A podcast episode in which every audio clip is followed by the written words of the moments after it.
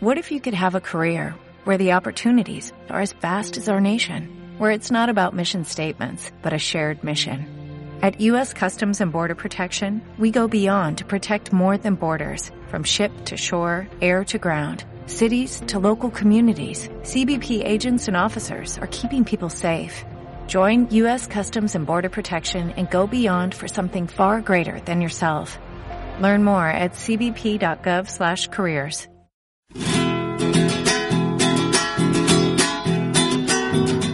Menta, toronjil, ruda, bailagüen, manzanilla. ¿Las conoces? Son hierbas que están en nuestro jardín. ¿Conoces sus propiedades? Para eso está este programa, Cápsula Verde, una sana conversación donde aprenderemos todo sobre plantas medicinales. Es hora de sentirse bien, es hora de Cápsula Verde. Buenas tardes, queridos auditores. Nos encontramos aquí en un programa especial. Vamos a tener un ciclo de programas que tiene que ver, ¿cierto?, con la medicina natural que se está usando mucho en estos momentos. Y eh, el programa se llama Cápsula Verde en Lorenzo Arenas. Y nuestra invitada, no, la, no, más bien la persona indicada que nos va a hablar sobre las plantas medicinales es Solve Strickle. Ella pertenece a la Corporación Metodista SEDEC. Em, este programa va a ser semanal y vamos a ir tratando diferentes temas y hoy día nos vamos a abocar solamente a uno que es que quiero que eh, Solven se presente, ¿cierto? Y nos vaya diciendo qué temas vamos a abordar hoy en este en esta cápsula verde en Lorenzo Arenas. Solven, cuéntanos, ¿de qué vamos a hablar hoy día? Bueno, hola eh, Guillermina, hola a todos los eh, radio escucha. Eh, muy contenta de estar aquí eh, para acercar un poco las plantas medicinales a, la vida cotidiana, porque eso muchas veces tenemos esa herramienta en el, en el patio y no la sabemos eh, usar. Entonces, como tú has dicho, yo soy Solveig, Solveig Schrickel, y eh, trabajo como encargada del proyecto de salud herbaria de la Corporación Metodista SEDEC. Y ahí como objetivo eh, sería acercar un poco a la gente, mostrar lo fácil que es autocuidar la salud con plantas medicinales. Solve un poquito de tu vida. ¿Cómo llegaste a esto de, la, de las plantas? Uh, bueno, yo ¿Y de dónde eres tú? Porque para que la gente entienda, ¿cierto? Tú tienes un acento diferente, entonces quiero que también le cuentes a la gente. Ya, bueno, yo soy alemana, uh, me, me, crié en, en, Suiza y es una uh, institución de la Iglesia Reformada de Suiza que me mandó aquí a Chile a colaborar con la Corporación Metodista SEDEC. Y en esa función primero trabajé en un proyecto de salud que consistía en enseñar a la gente uh, primeros auxilios, uh, control de niños sanos, uh, la prevención de enfermedades como, como sarna, como también en ese, en ese momento empezó a, a tener enfermedades como el SIDA aquí en, en Chile, mm. entonces también enseñamos mm. prevención de SIDA eh, y todo eso. Y a mí me, me tocó trabajar en, en, el campo, en el sector de la desembocadura Ilitata y en comunidades mapuche.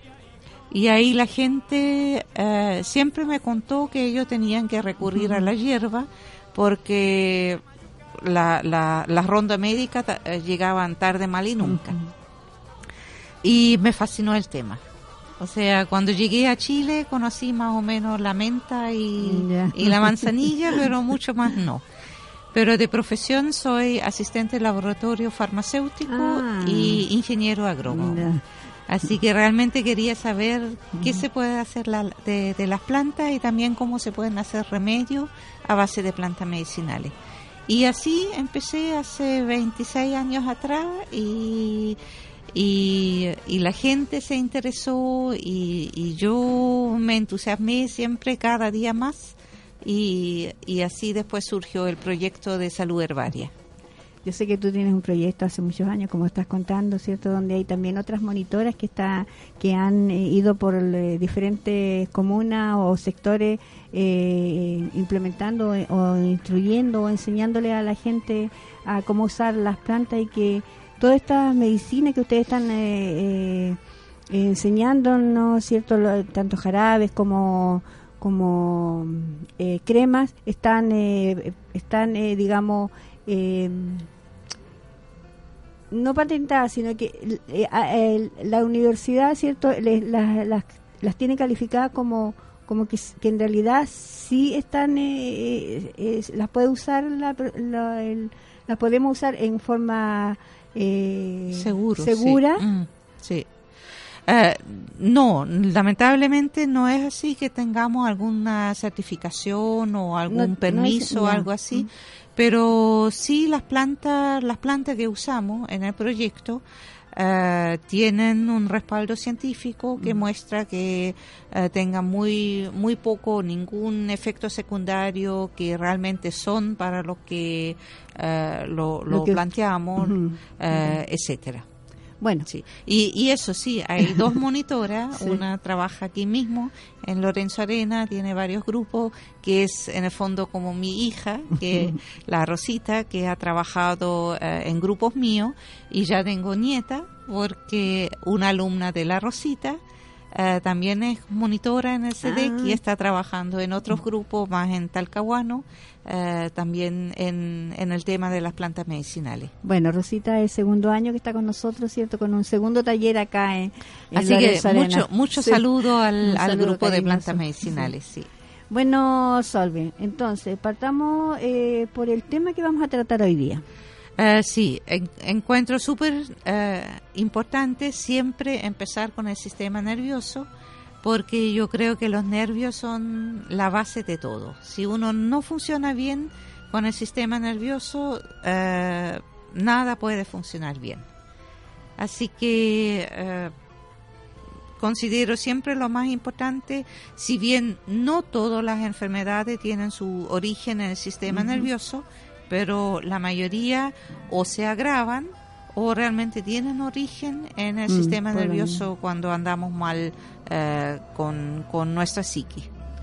Bueno, eh, el sistema nervioso, como dices tú, es un, sistema que, que, nos controla la vida prácticamente.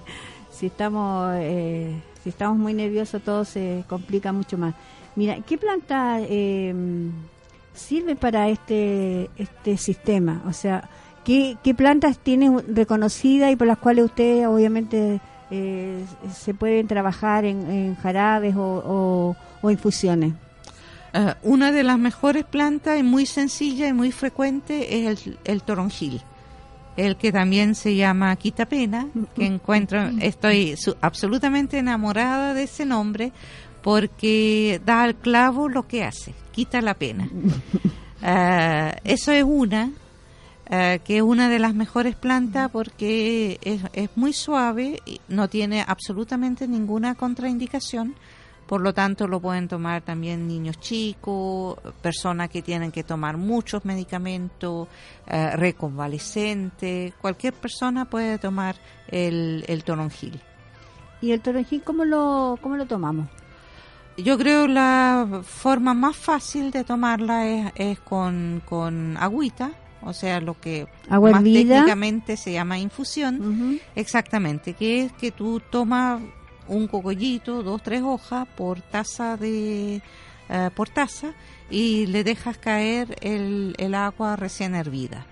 Y ojalá dejarlo eh, remojar o dejarlo macerar eh, tapado, porque el toronjil, ¿no es cierto?, que tiene esa suave, suave olor a limón. Eh, es, esas sustancias volátiles son generalmente las sustancias medicinales. Entonces, si yo lo dejo ah, abierto, mm, entonces parte de esos aceites esenciales, de esos olores, se, se van y en el fondo se pierden. Interesante, mira. Vamos aprendiendo a poquito el toronjil. O sea, agüita, tres, tres hojitas de toronjil, agüita y lo tapo. Para que no se me vaya la sustancia volátil que tiene el toronjil. Exactamente. Y eso lo tomo, bueno, según el estado nervioso en que me encuentro, lo puedo tomar una sola vez y a lo mejor con eso ya me calmo.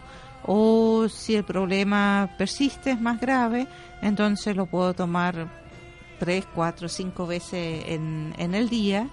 Em, o, por ejemplo, el nerviosismo muchas veces implica que no puedes dormir bien. Entonces lo tomo una vez en la noche, pero si lo quiero dormir para dormir mejor, eh, recomiendo que se hace una agüita un poco más concentrado, pero que se tome como media taza nomás para no tener que levantarse. Si no, después, no se despierta. se despierta para ir al baño, ah, exactamente. Pero, eh, Solven, yo eh, porque también me crié con mucha hierba, mi mamá era de mucha hierba. Eh, me acuerdo que eh, también lo tomábamos con agua fresca. El toronjil se le pone agua fresca y no me acuerdo qué otra hierba más. Y, no no con agua caliente. También tiene la misma... No tiene exactamente la misma eh, propiedad, pero sí se puede hacer también. Con el agua fresca o tibio, mm no se, no se rompe tanto el tejido de la planta, por lo tanto no se saca toda la sustancia. Pero sí la sustancia olorosa que, que nombramos delante, eh, eso igual entran al, al, agua tibia, por lo tanto igual tiene su propiedad medicinal. Sí, mm. pero eso, con el agua fría o tibia, eh, el extracto de la sustancia no es tan completo como con el agua recién hervido.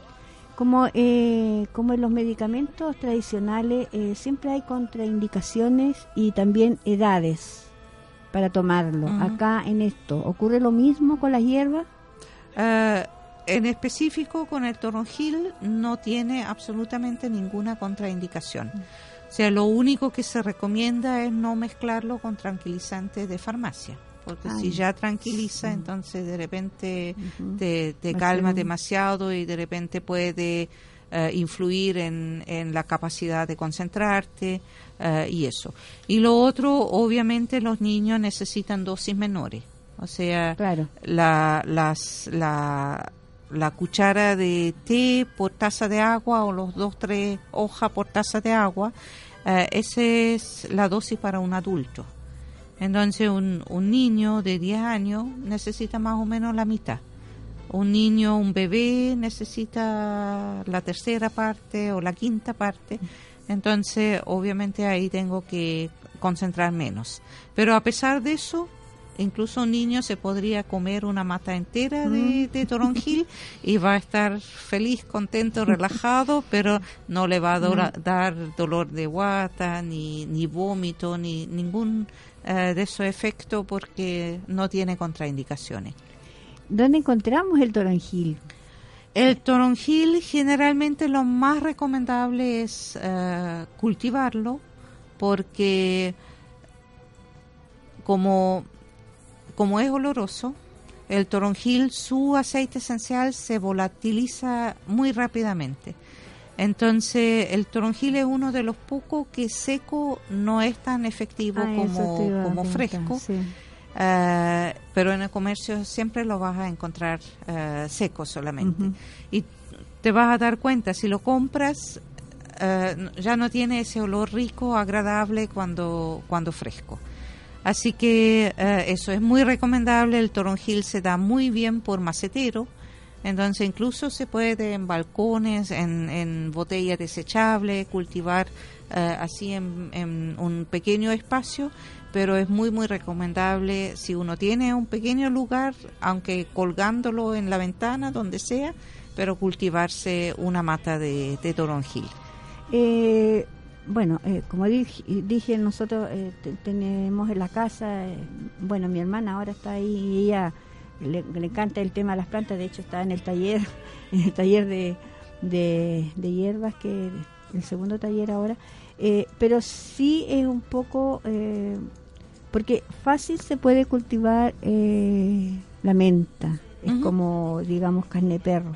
Pero el toronjil es un poquito difícil, tiene un cuidado especial, necesita mucha más agua o menos agua como para que la gente más o menos sepa cómo poder conservarlo, cómo poder... Eh, Sí, el toronjil como tiene la hoja más fina que la menta, eso ya indica que necesita más agua. La menta en ese está más protegido contra la pérdida eh, o la, la, sequía, digamos, de no tener tanta agua, pero entre más fina es una, una hoja, entonces más evaporiza el agua, por lo tanto menos tolerante a la, a la sequía.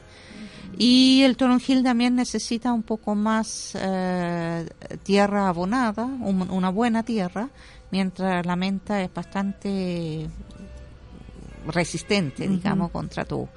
Y también es, un poco más sensible a la, a la helada, entonces igual buscar un lugar un poco más protegido. Pero en general también crece bastante bien y no necesita tan tanto, tanto cuidado. Qué bueno, me encanta. Bueno, eh, nos encontramos aquí, como dije, en un, ciclo de programas de hierbas medicinales, ¿cierto? Cápsula verde Lorenzo Arena con Solve Schrickel, de la Corporación Metodista SEDEC. Eh, y el tema de hoy es el sistema nervioso. Y estábamos hablando del toronjil. Aparte del toronjil Solve, ¿qué otros eh, hierbas eh, hay o, solamente hoy día tratamos el toronjil y o, también nos puede dar otros consejos que sean complementarios a la medicina eh, no de planta para el sistema nervioso tenemos hartos más o sea el toronjil es es, frecuente fácil de conseguir no tiene contraindicaciones eh, y, no por ser algo que a lo mejor ya tenemos en el patio eh, es, es menospreciable. Mm. O sea, el toronjil realmente es muy bueno y, por ejemplo, el agua de las carmelitas es a base de toronjil. Mm. Eh, otra planta que se usa mucho y por eso tampoco no hay que echarlo en verlo en menos es la cáscara de naranja. La mucha abuelita te ha pasado en tu familia que eh, tomaron un poco de cáscara de naranja para dormir mejor. Eh, y es justamente eso, también calma los nervios, induce el sueño, relaja y, eh, y entonces ayuda mucho en, en conciliar el, el, sueño o calmar los nervios así en, en general. Me acuerdo yo que mi mamá también eh, pelaba la naranja y dejaba colgando esa esas cáscaras y, siempre estaba para cualquier cosa. En estos momentos, pero siempre había una, una cascarita de naranja, ya fuera para el té o para lo que fuera. Además eh, es, rico, sí, entonces es súper agradable en el sabor y eso es como también importante, o sea, más que nada cuando se trata del sistema nervioso, que si más encima tienes que tomar una hierba que es asquerosa, entonces en vez de calmar te va a alterar aún más. No, y además que la, la medicina eh, alópata, la que estamos eh, consumiendo normalmente, te causa, mm, te queda, a ver, eh, cuando tú no puedes dejarla después. Eh, te hace una adicción. Adicción, causa adicción y es muy difícil dejar eh, esa. Entonces acá tenemos en la medicina natural cosas tan simples como una cáscara de naranja. En la noche cuando estábamos con insomnio. Claro, exactamente, exactamente. Y, el toronjil, o sea, otra hierba maravillosa con olores mm, agradables. Sí. Eh, en la cáscara de naranja lo que hay que tener cuidado si uno lo compra en el supermercado, eh, tiene que lavarla muy bien, porque como en el supermercado, en, en la parte industrial, le, a las naranjas o los cítricos en general, le dan un baño de, de, cera para que se vea más bonita, más brillante y en esa cera de repente también ponen pesticida para que no se echan perder tan luego. Entonces hay que remover esa, esa capita y por eso hay que lavarla así como con agua caliente, eh, jabón y ojalá un, un, un cepillo o, o un, ¿cómo se llama? Eh, con una esponja, eh, refregar bien, claro. para remover esa capa de, cera. Interesantes consejos que nos da Solven Chique hoy día. Y, y eso, pues, eh, nos ve- esperamos encontrarnos la próxima semana con un nuevo capítulo de, de Cápsula Verde en Lorenzo Arena. Gracias, Muchas Solve. gracias, muchas gracias, Guillermina.